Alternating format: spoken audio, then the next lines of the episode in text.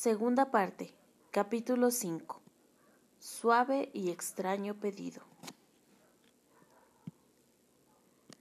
Se necesitó una semana para que me recuperase del todo. Mi desánimo no provenía de los dolores ni de los golpes, aunque es verdad que en casa comenzaron a tratarme tan bien que era como para desconfiar. Pero algo faltaba, algo importante que me hiciese volver a ser el mismo, tal vez a creer en las personas, en la bondad de ellas.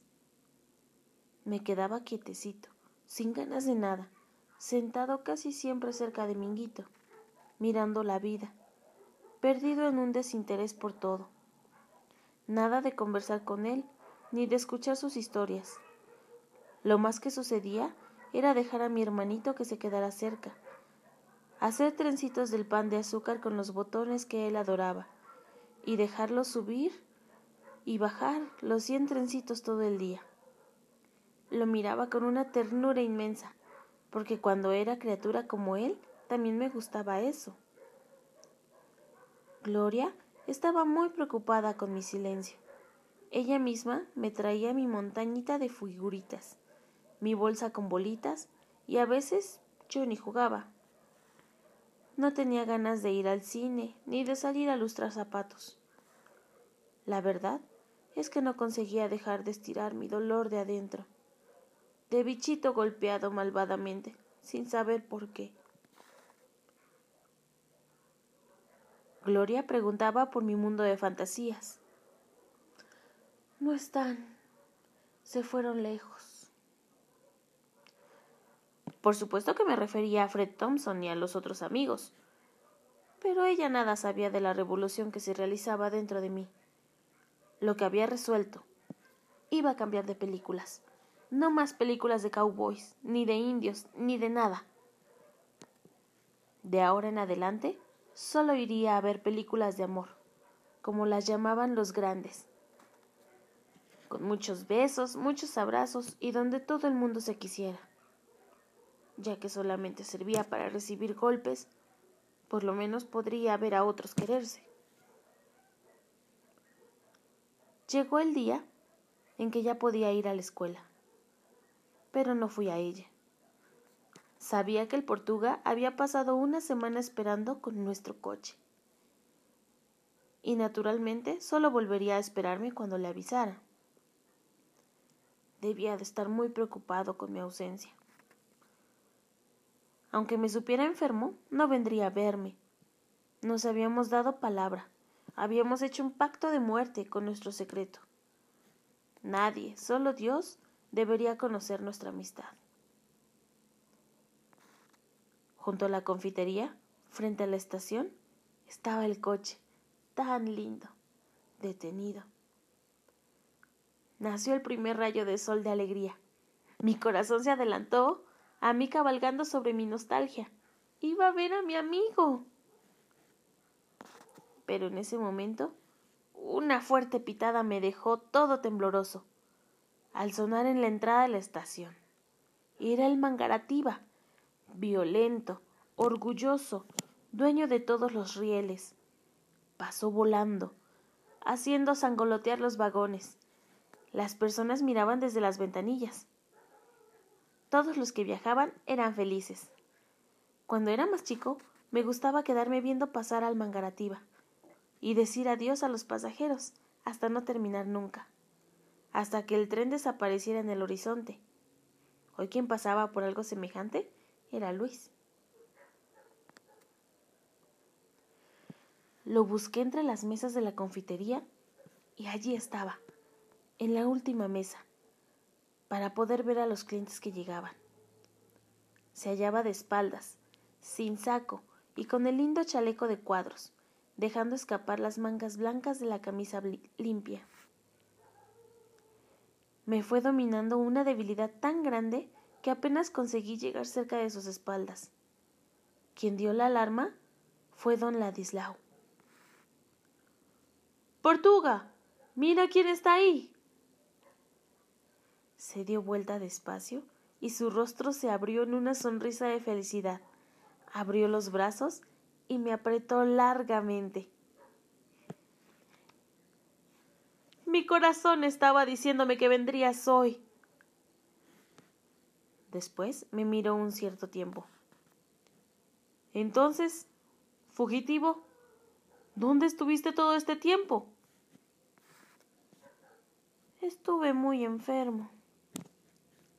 Empujó una silla. Siéntate. Chasqueó con los dedos, llamando al mozo, que ya sabía lo que me gustaba, pero cuando trajo el refresco y las galletas, ni los toqué. Apoyé la cabeza sobre los brazos y así me quedé, sintiéndome débil y triste. ¿No quieres? Como no respondiera, el portuga levantó mi cara. Me mordía los labios con fuerza y mis ojos estaban inundados. Pero, ¿qué es eso, muchacho? Cuéntale a tu amigo. No puedo. Aquí no puedo. Don, Don Ladislau estaba balanceado, la cabeza negativamente, como si no comprendiera nada. Resolví decir algo. Portuga, ¿es verdad que el coche todavía es nuestro coche? Sí. ¿Todavía tienes dudas? ¿Serías capaz de llevarme a dar un paseo? Se asustó con el pedido. Si quieres, vamos ya. Como viese que mis ojos estaban todavía más mojados, me tomó por el brazo, me llevó hasta el auto y me sentó sin necesitar abrir la puerta. Volvió para pagar el gasto y escuché que conversaba con Ladislau y otros. Nadie entiende a esta criatura en su casa. Nunca vi un niño con tanta sensibilidad. Cuenta la verdad, Portuga. A ti te gusta mucho ese diablillo. Mucho más de lo que te imaginas. Es un chiquitín maravilloso e inteligente. Fue hasta el coche y se sentó. ¿A dónde quieres ir? Solamente salir de aquí. ¿Podríamos ir hasta el camino del Murundú? Es cerca y no se gasta mucha gasolina. ¿No eres demasiado niño para entender esos problemas de los grandes? Allá en casa, la pobreza era tanta que desde muy temprano uno aprendía eso de no gastar en cualquier cosa. Todo costaba dinero, todo era caro. Durante el pequeño viaje no dijo nada, dejaba que recuperara. Pero cuando todo se fue perdiendo y el camino iba transformándose en una maravilla de verdes pastos, paró el coche, me miró y sonrió, con esa bondad que colmaba lo que faltaba de bondad en el resto del mundo. Portuga, mírame la cara. Cara no, hocico. En casa dicen que yo tengo hocico, porque no soy gente, sino bicho. Soy indio Pinayé, e hijo del diablo. Prefiero mirar tu cara. Pero mírame bien. Mira cómo todavía estoy hinchado de tantas palizas. Los ojos del portugués adquirieron una expresión de inquietud y de pena. Pero, ¿por qué te hicieron eso? Le fui contando todo, todo, sin exagerar una palabra. Cuando terminé, sus ojos estaban húmedos y no sabía qué hacer. Pero no pueden pegarle tanto a una criatura como tú. Aún no cumpliste los seis años, Virgen mía de Fátima. Yo sé por qué. No sirvo para nada. Soy tan malo que cuando llega la Navidad sucede que en vez de nacer el niño Jesús, nace el niño diablo. Esas son tonterías.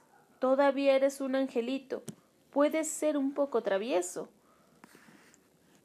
Aquella idea fija volvió a atormentar mi mente. Soy tan malo que ni debería haber nacido. Le dije eso a mamá el otro día. Por primera vez, él tartamudeó. No, no, no debías haber dicho eso. Te dije que quería hablar contigo, porque lo necesitaba mucho. Yo sé que es una desgracia que papá, a su edad, no pueda conseguir trabajo. Sé que eso debe doler mucho. Mamá tiene que salir de madrugada a trabajar para ayudar a mantener la casa. Trabaja en los telares del molino inglés.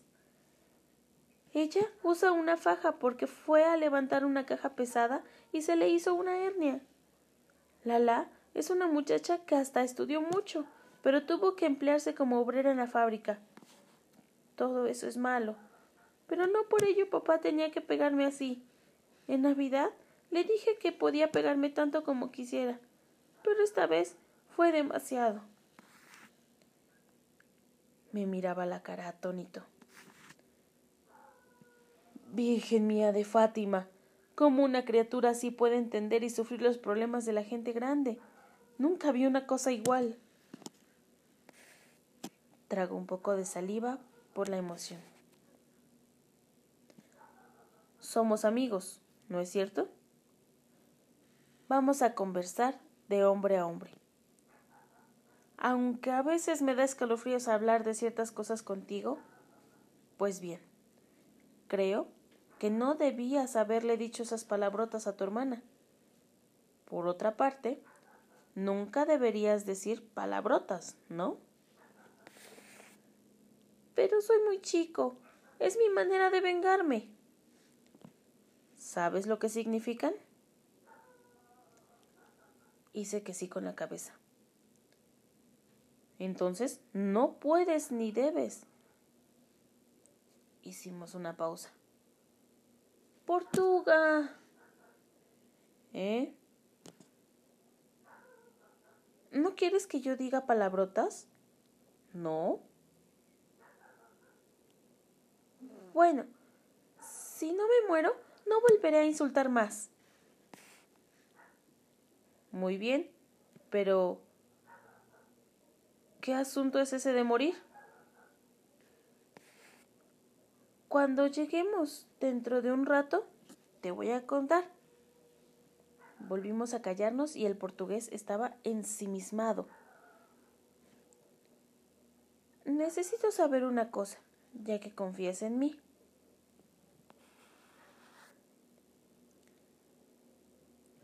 Esa historia de la música, eso del tango, ¿tú sabías lo que estabas cantando?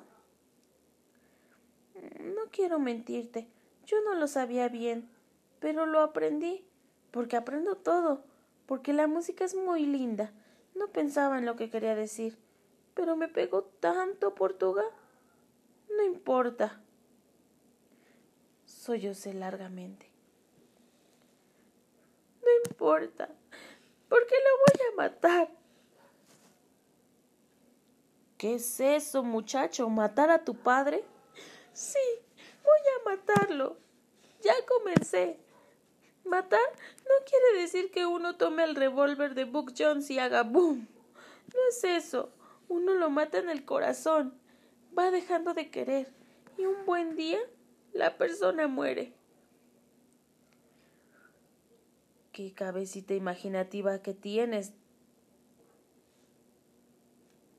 Decía eso, pero no conseguía esconder la emoción que lo asaltaba. Pero, ¿no me dijiste también a mí que me matabas? Lo dije al comienzo. Después te maté al contrario. Te hice morir naciendo en mi corazón. Eres la única persona a la que quiero, Portuga.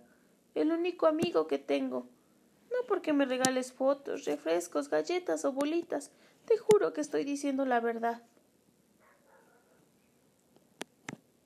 Pero caramba, si todo el mundo te quiere, tu mamá y hasta tu padre, tu hermana Gloria, el rey, ¿acaso te olvidaste de tu planta de naranja lima? ¿Ese tal Minguito? ¿Y... Shushuruka? Entonces...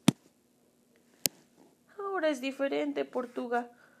Shushuruca es un, un simple naranjito que ni siquiera sabe dar una flor. Esa es la verdad. Pero tú, tú no, tú eres mi amigo, y por eso te pedí que diésemos un paseo en nuestro coche, que dentro de poco va a ser solamente tuyo. Vine a despedirme de ti. ¿Despedirte? En serio, ya ves, no sirvo para nada. Estoy cansado de sufrir golpes y tirones de oreja. Voy a dejar de ser una boca más. Comencé a sentir un nudo doloroso en la garganta.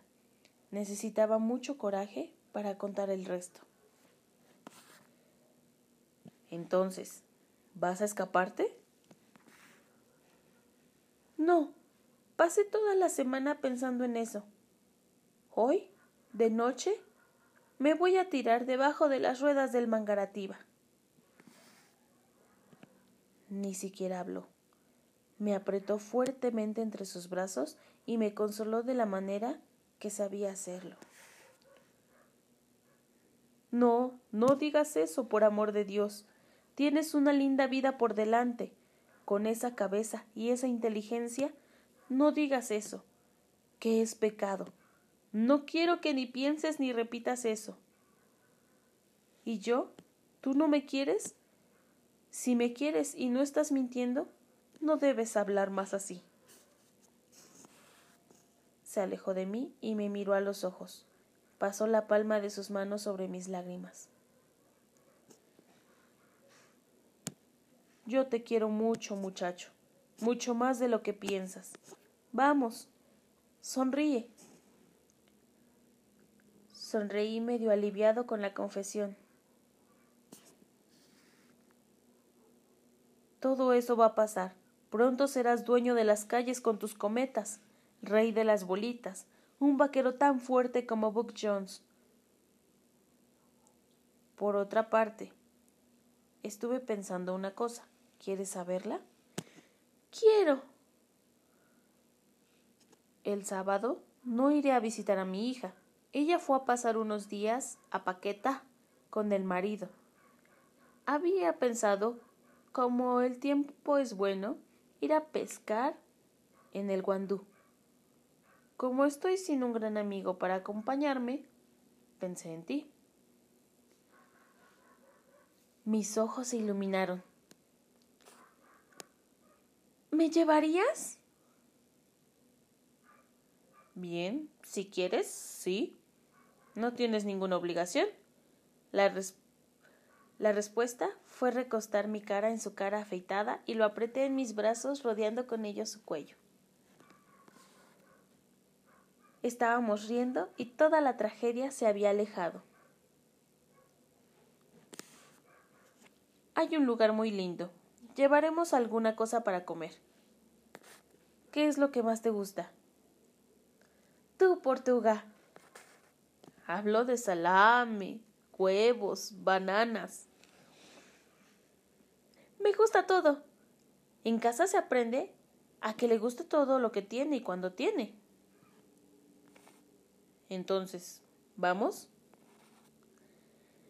Ni voy a dormir pensando en eso. Pero había un grave problema circundando la felicidad. ¿Y qué vas a decir para poder alejarte de tu casa todo un día? Inventa cualquier cosa. ¿Y si después te descubren? Ah, hasta fin de mes no pueden pegarme. Se lo prometieron a Gloria. Y Gloria es una fiera. Es la única gata barcina que se parece a mí. ¿Verdad? Sí, solamente me podrán golpear después de un mes, cuando me recupere.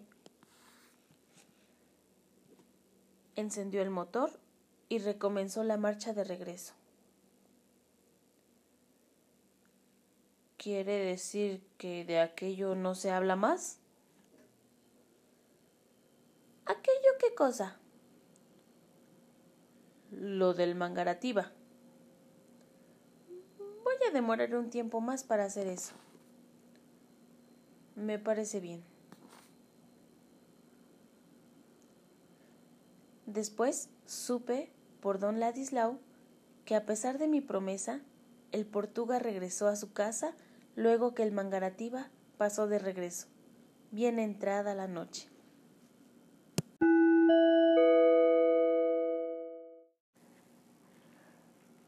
Habíamos viajado por lindos caminos. La carretera no era ancha ni asfaltada, ni empedrada, pero en compensación los árboles y los pastos eran una belleza. Y eso para no hablar del sol y del cielo alegre, tan azul. Una vez, Dindina había dicho que la alegría es un sol brillante dentro del corazón, porque el sol lo iluminaba todo de felicidad. Si eso era verdad, dentro de mi pecho un sol lo embellecía todo. Volvimos a conversar sobre ciertas cosas, mientras el coche se deslizaba sin ningún apuro. Hasta parecía que él también quería escuchar la conversación. Es cierto, cuando estás conmigo eres una seda, y muy bonito. Dices que tu maestra, ¿cómo se llama? Doña Cecilia Pine. ¿Sabes que ella tiene una manchita blanca en uno de los ojos? pues doña Cecilia Pine, según me dijiste, no creería en nada de lo que haces fuera de las clases. Con tu hermanito y con Gloria eres bueno. Entonces, ¿por qué cambias así? Eso es lo que no sé. Solamente sé que todo lo que hago termina en travesura. Toda la calle conoce mi maldad. Parece que el diablo anda soplándome cosas al oído. Si no fuera así, no inventaría tanta travesura. Como dice tío Edmundo. ¿Sabes lo que hice una vez con tío Edmundo? ¿Nunca te lo conté? ¿No me lo contaste? Mira, hace ya como seis meses recibió una hamaca red del norte e hizo alardes. No dejaba que nadie se amacara en la red. El muy hijo de puta. ¿Qué dijiste? Bueno, el miserable. Cuando terminaba de dormir, la desarmaba y la llevaba debajo del brazo, como si uno le fuera a sacar un pedazo. Un día fui a casa de Dindina y ella no me vio entrar. Debía de estar con los anteojos en la punta de la nariz leyendo los avisos. Di vuelta a la casa, miré las guayaberas y nada. En eso vi a tío Edmundo roncando en la red armada entre la cerca y un tronco de naranjo. Roncaba como un cerdo, con la boca medio blanda y abierta. El diario había caído al suelo. Entonces el diablo me dijo una cosa y vi que tenía una caja de fósforos dentro del bolsillo. Rompí una tira de papel sin hacer ruido. Junté las otras hojas del diario y les prendí fuego. Cuando aparecieron las llamas bien debajo de él, hice una pausa y pregunté seriamente. Mm, Portuga, mm, ¿puedo decir traste? Mm, bueno, pero es media palabrota y no se debe de hablar así. ¿Y cómo puede decir uno cuando quiere hablar del traste? Nalgas. ¿Cómo? ¿Debo aprender esa palabra difícil? Nalgas, nalgas. Bueno, cuando comenzó a quemarse debajo de las nalgas de su traste, corrí al portón, me escapé y me quedé mirando lo que pasaba por un agujerito de la cerca. Fue un alarido infernal. El viejo dio un salto y levantó la hamaca. Dindina corrió y encima le pegó un reto. Estoy cansada de decirte que no debes acostarte en la red mientras estás fumando. Y viendo el diario quemado, todavía protestó porque no lo había leído. El portugués se reía con ganas y yo estaba contento al verlo tan alegre. ¿No te agarraron? Ni me descubrieron. Eso se lo conté solamente a Chuchuruca. Si me agarraban seguro que me cortaban los huevos. ¿Cortaban el qué? Bueno, me capaban. Volvió a reír y nos quedamos mirando la carretera. Soplaba una polvareda amarilla por todos los rincones por los que el coche pasaba. Pero estaba pensando una cosa. Portuga, no me mentiste, ¿no? ¿Sobre qué, bandido? Mira que nunca escuché decir a nadie. Le dieron una patada en las nalgas. ¿Tú sí lo escuchaste? Nuevamente se echó a reír. Eres tremendo. Tampoco yo lo oía nunca. Pero dejemos eso. Olvidemos las nalgas y usa en cambio la palabra trasero. Dejemos esta conversación, o si no, acabaré sin saber qué responderte. Mira el paisaje, que cada vez estará más poblado de árboles grandes. El río está cada vez más cerca. Dio vuelta a la derecha y tomó un atajo. El coche andando, andando, fue a parar en un descampado. Solamente había un árbol grande lleno de enormes raíces. Aplaudí por tanta felicidad. ¡Qué lindo! ¡Qué lugar más lindo! Cuando me encuentre con Buck Jones, le voy a decir que las campiñas y planicies suyas no le llegan a los pies a las nuestras me acarició la cabeza.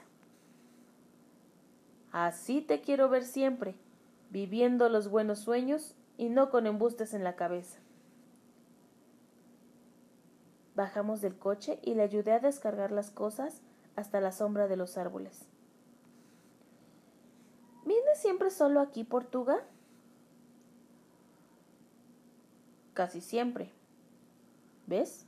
También tengo un árbol se llama Portuga? ¿Quién tiene un árbol así de grande? Quien tiene un árbol así de grande ha de bautizarlo. Él pensó, sonrió y pensó. Es un secreto mío, pero te lo voy a decir. Se llama Reina Carlota. ¿Y ella habla contigo? Hablar no habla, porque una reina nunca habla directamente con sus súbditos. Pero yo siempre la trato de majestad. ¿Qué quiere decir súbditos? Forman el pueblo que obedece a lo que manda la reina. ¿Y yo voy a ser súbdito tuyo? No, porque no soy rey y no mando nada. Yo siempre te pediré las cosas. Pero tú podrías ser rey. Tienes todo para hacerlo. Todo rey es gordo como tú. El rey de copas, el de espadas, el de bastos y el de oros. Todos los reyes de la baraja son lindos como tú, Portuga. Vamos, vamos con el trabajo. Si no, con esa conversación tan larga no pescaremos nada. Tomó una caña de pescar, una lata en la que tenía un montón de gusanos, se quitó los zapatos y el chaleco. Sin el chaleco resultaba todavía más gordo. Señaló el río. Hasta allí puedes jugar, porque el río es poco hondo. Para el otro lado no, porque es muy profundo. Ahora voy a quedarme aquí pescando. Si quieres quedarte conmigo, no puedes hablar, porque de lo contrario, los peces huyen. Lo dejé sentado allá y me fui a explorar. Descubrí cosas. Qué lindo era aquel pedazo de río. Me mojé los pies y vi cantidad de sapitos de aquí para allá en el agua. Quedé mirando la arena, las piedras y las hojas que eran empujadas por la corriente. Me acordé de Gloria. Déjame fuente, decía la flor al llorar. Yo he nacido en el monte, no me lleves hacia el mar. Ay, balanceo mis ramas, balanceo de las ramas mías. Hay gotas de rocío claras caídas del cielo azul. Y la fuente sonora y fría, con un susurro burlón, por sobre la arena corría. Corría llevando a la flor. Gloria tenía razón. Aquello era la cosa más linda del mundo. Lástima que no pudiera contarle que había visto vivir a la poesía. Si bien no con una flor, por lo menos con un buen número de hojitas que caían de los árboles e iban a parar al mar. ¿Sería verdad que el río, ese río también iba hacia el mar? Podría preguntárselo al Portuga. Pero no, eso estorbaría su tarea de pescador. Pero de la pesca solamente se logró sacar dos lambaos, que hasta daba pena verlos pescado. El sol estaba bien alto. Mi cara se hallaba encendida de tanto como jugaba y conversaba con la vida. Fue entonces cuando el portuga vino hacia donde me encontraba y me llamó. Fui corriendo como un cabrito. ¿Cómo estás de sucio, muchacho? Jugué todo. Me acosté en el suelo, jugué con el agua. Vamos a comer. Pero no puedes comer así, tan sucio como si fueses un chanchito. Vamos, desvístete y te bañas en aquel lugar poco hondo. Pero me quedé indeciso sin querer obedecer. No sé nadar, no es necesario. Te vigilo desde aquí cerca. Continuaba quieto. No quería que él viese. No me vas a decir que tienes vergüenza de desvestirte cerca de mí. No, no es eso. No tenía otra alternativa. Me volví de espaldas y comencé a quitarme la ropa. Primero la camisa, después los pantalones con los tirantes de género, Tiré todo en el suelo y me volví hacia él suplicante. En verdad no dijo nada, pero tenía el horror y la rebelión estampados en los ojos. No quería que viera las heridas y las cicatrices de las palizas que había recibido. Solamente murmuró emocionado. Si te duele, no entres al agua. Ya no me duele más.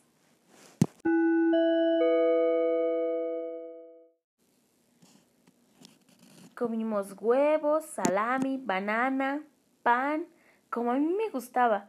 Fuimos a beber agua en el río y volvimos debajo de la reina Carlota. Ya se iba a sentar cuando le hice una seña para que se detuviera.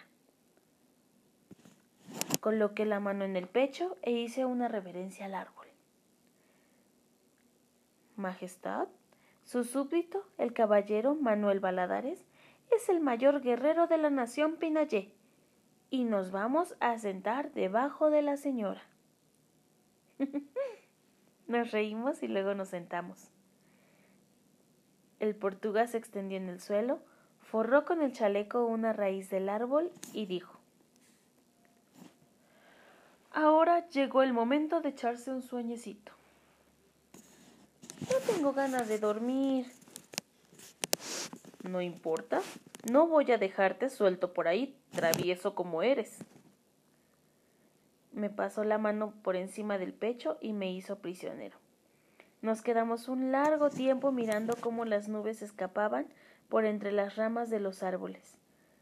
Había llegado el momento. Si yo no hablaba ahora, nunca más lo haría. Portuga. Mm. ¿Estás durmiendo? Todavía no. ¿Es verdad eso que le dijiste a don Ladislao en la confitería? Caramba. Son tantas las cosas que le he dicho a don Ladislao en la confitería.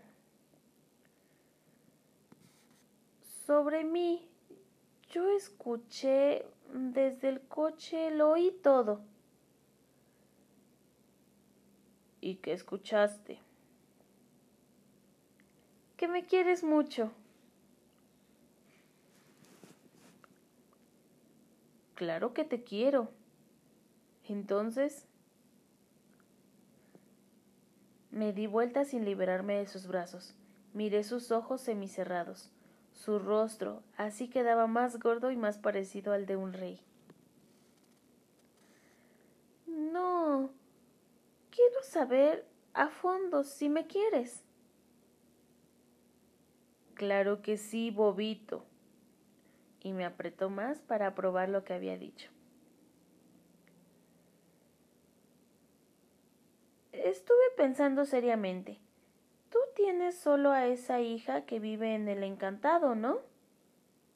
Así es.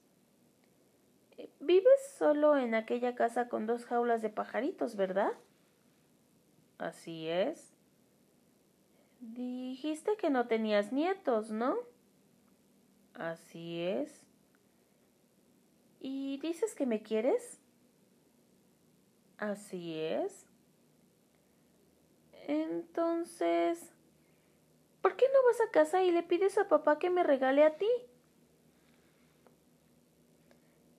Quedó tan emocionado que se sentó y me tomó la cara con las dos manos. ¿Te gustaría ser mi hijito? Mm, uno no puede elegir al padre antes de nacer, pero si hubiese podido hacerlo, te hubiera elegido a ti. ¿De veras, muchacho? Te lo puedo jurar. Además, sería una persona menos para comer. Te prometo que no hablo ni digo más palabrotas, ni siquiera traste. Te ilustro los zapatos, cuido de tus pajaritos en la jaula. Me vuelvo totalmente bueno. No va a haber mejor alumno en la escuela. Hago todo, todo bien. No sabía qué contestar.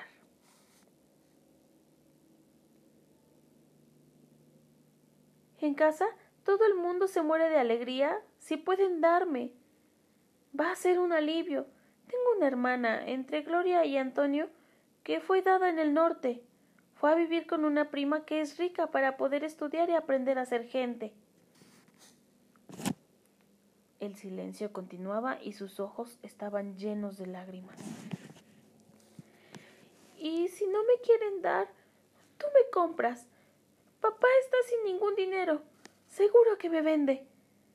Si pide muy caro, puedes comprarme a crédito. Así como hacen don Jacobo cuando vende. Como no respondiera, volví a mi antigua posición y él también. ¿Sabes, Portuga? Si no me quieres, no importa. No quería hacerte llorar. Acarició muy lentamente mi pelo. No se trata de eso, hijo mío. No es eso. La gente no resuelve así la vida, con una sola maniobra. Pero te voy a proponer una cosa. No podré sacarte de al lado de tus padres ni de tu casa aunque me gustaría mucho poder hacerlo. Eso no está bien.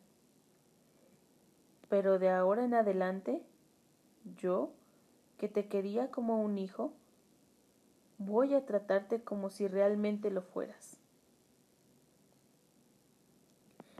Me erguí exultante.